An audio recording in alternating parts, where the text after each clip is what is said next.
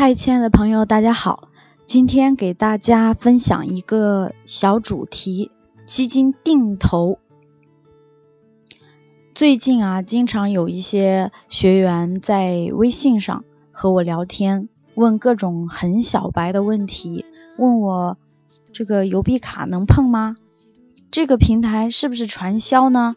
什么是打新股啊？炒股软件在哪里下载啊？呃，我真的是满脸的黑人问号，A P P 呀，而且这些词语真的是百度一下就能知道的啦。包括我们已经说了好多遍的基金定投，还是有人会问这到底是什么意思？到哪里去买基金？我也是有点心力交瘁，所以呢。用一期节目来统一的回答一下大家关于基金定投的一些基础性的知识，好吧，来和我一起脑补这些基础知识吧。第一个问题，基金定投是什么意思？当我们在讲这个问题的时候，我突然冒出一个小问号：什么是基金啊？如果还不知道什么是基金，大家可以加我微信啊，我们专门有一期视频节目。赵老师会和大家详细的讲什么是基金，基金分为哪些种类，然后呃分别各个种类呢，呃它的收益和风险又是怎样的，会讲的非常详细。今天我们就专门就基金定投这个问题来深入的讲一下。首先，嗯，定投定呢意思就是定时和定额的买入基金。在这里，我们就不提智能定投。智能定投并不完全是定时定额。今天就先做一些最基础的介绍。嗯，定时这个时间一般是一个月，当然现在产品很多，两周一次或者一周一次的都有。马云爸爸搞了一个轻定投，居然是可以每天定投一次。定额呢？每期的额度由基金的买入门槛和自己的意愿决定，最常见的是最低一百，也有十块钱的，当然门槛稍微高一点的就是一千块钱的，但是总体而言，投资的门槛不高。那第二个问题是，那我要定投多少才比较合适呢？嗯，在说这个问题之前，就谈钱伤感情了。很多同学，嗯，当我提到我们的正式课程的时候，他们就会很防备的把我推到一百米之外，说啊，我不做投资理财，谢谢，我我我我我我不买股票，我不买基金，我没钱。嗯，这个钱呢，到底多少才可以做投资理财呢？其实。呃，很多人都觉得投资理财好像是一个很高大上的东西，好像只有有钱人才可以碰。所谓的这个有钱，可能他们的一个概念就是要三十万、五十万、一千万。其实，如果你有五百块钱，其实你也是可以挤进到这个投资理财的行列去做一个富人的。那穷人和富人本质的差别就是。一个人只会苦哈哈的八小时打工，而另外一个人在打工的同时已经开始买资产了，开始滚雪球了。嗯，所以呢，大家不要首先第一反应是啊，投资理财我不碰，这个就是大家的一个观念问题。其实真的不是钱多钱少的问题，钱少的时候更加需要做投资理财，因为现在钱放在银行里面贬值的速度。远远超乎了我们的想象，可能我们每天苦哈哈八小时，一年三百六十五天辛勤的劳动所赚取的工资，物价上涨的很快，我们的钱已经在无形当中开始慢慢贬值了。那如果你把钱存在银行，就是眼睁睁的看着它贬值。所以呢，就是我们今天讲这个。定投到底要放多少钱比较合适？首先就是至少我们要有一个正确的观念，就是你接受投资理财这一件事情，从意识上知道我为什么要做投资理财，做投资理财的必要性以及它的好处是什么。嗯，好，那我们言归正传，说定投里面放多少钱比较合适呢？这是第二个问题。基金定投，我们玩的是长线，经常说大家要树立正确的投资理财的心态，就是至少要三到五年的投资心态，每期都要投入，所以不能一次性投入太多。如果是呃每个是每个月的盈余而定，一般比较理想的是月收入的百分之十到百分之二十之间。当然，每个人的经济状况和风险偏好。有所不同，在自己能把控的范围内，可以适当的调整，要保证既能长期投入，又不会影响你的生活质量。那怎样开始定投比较合适呢？就是说，我们定投的时间是从什么时候开始？这是第三个问题。嗯，定投里有一句话，就是投资理财要趁早。那越早开始就越好，因为我们玩的是长线价值投资，所以踏入的时间点并不是那么重要。这这个话呢是从一个长期来看的，但是，嗯，对于我们当下来说，还是，嗯，要把握一下具体的一个进仓的时间。如果你是在去年五千点的时候开始定投。那你要想赚钱的话，可能要等好几年了，也不知道什么时候才能够 经历一轮微笑曲线。但现在股市的行情呢，不失为进场的好时机。经历了去年的股灾，股市一直是在螺旋式上升的。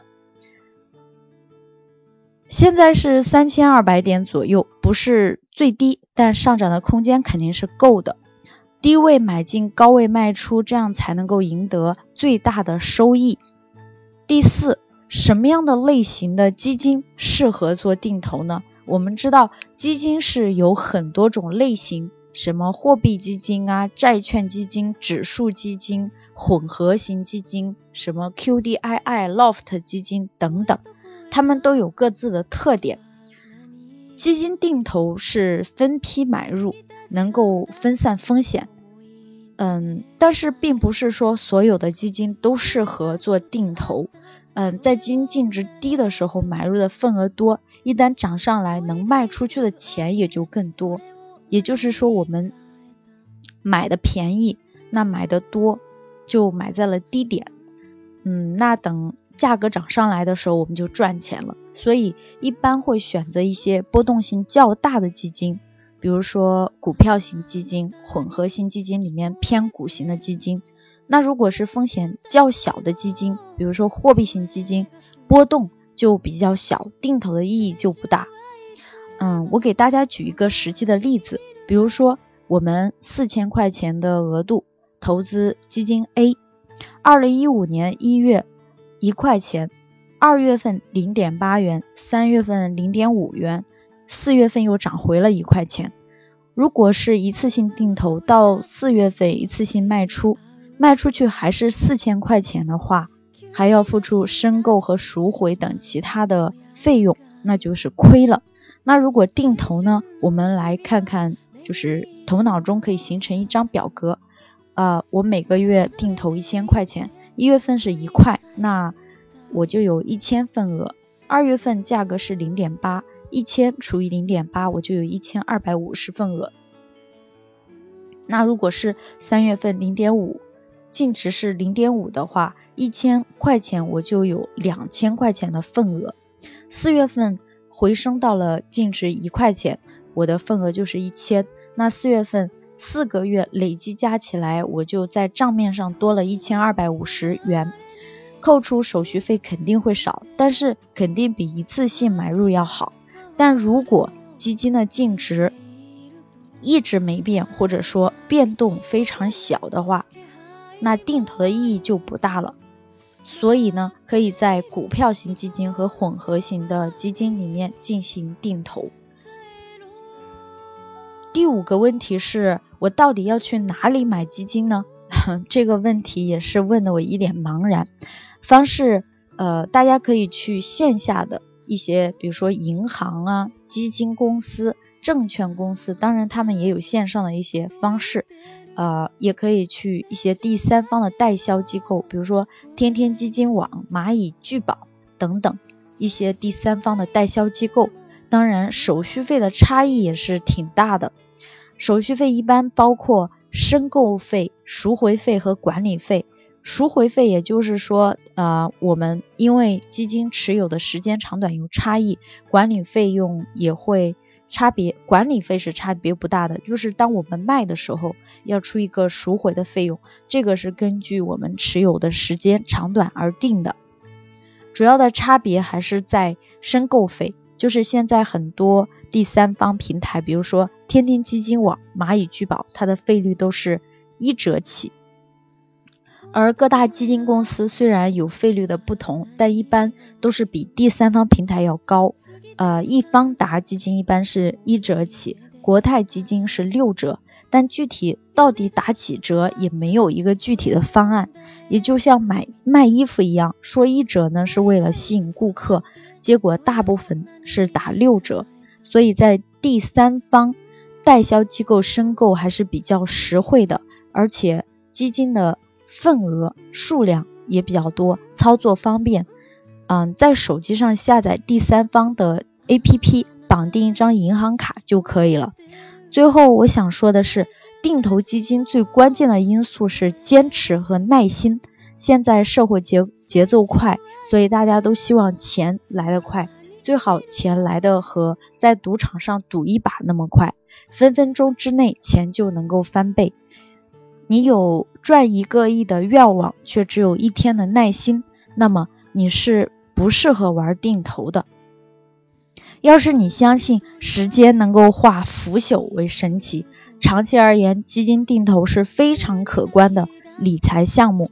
好了，该分享的都分享了，想定投的不妨早点开始。记住那句话：如果想要有赚一亿的梦想，就不能只持有一天的耐心哦。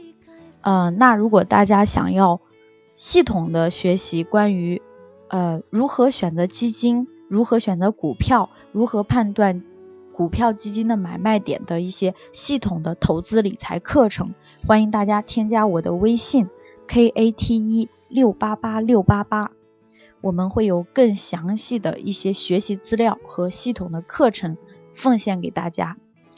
好了。那今天的节目就是这样，感谢大家的收听，我们下期节目再见吧。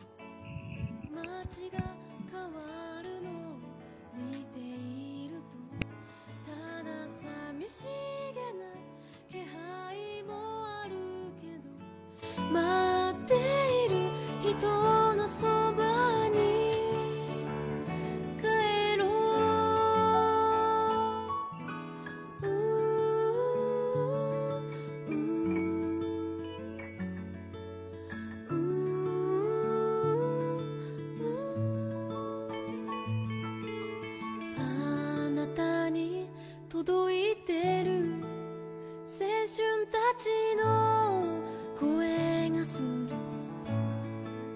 青春はいつもそば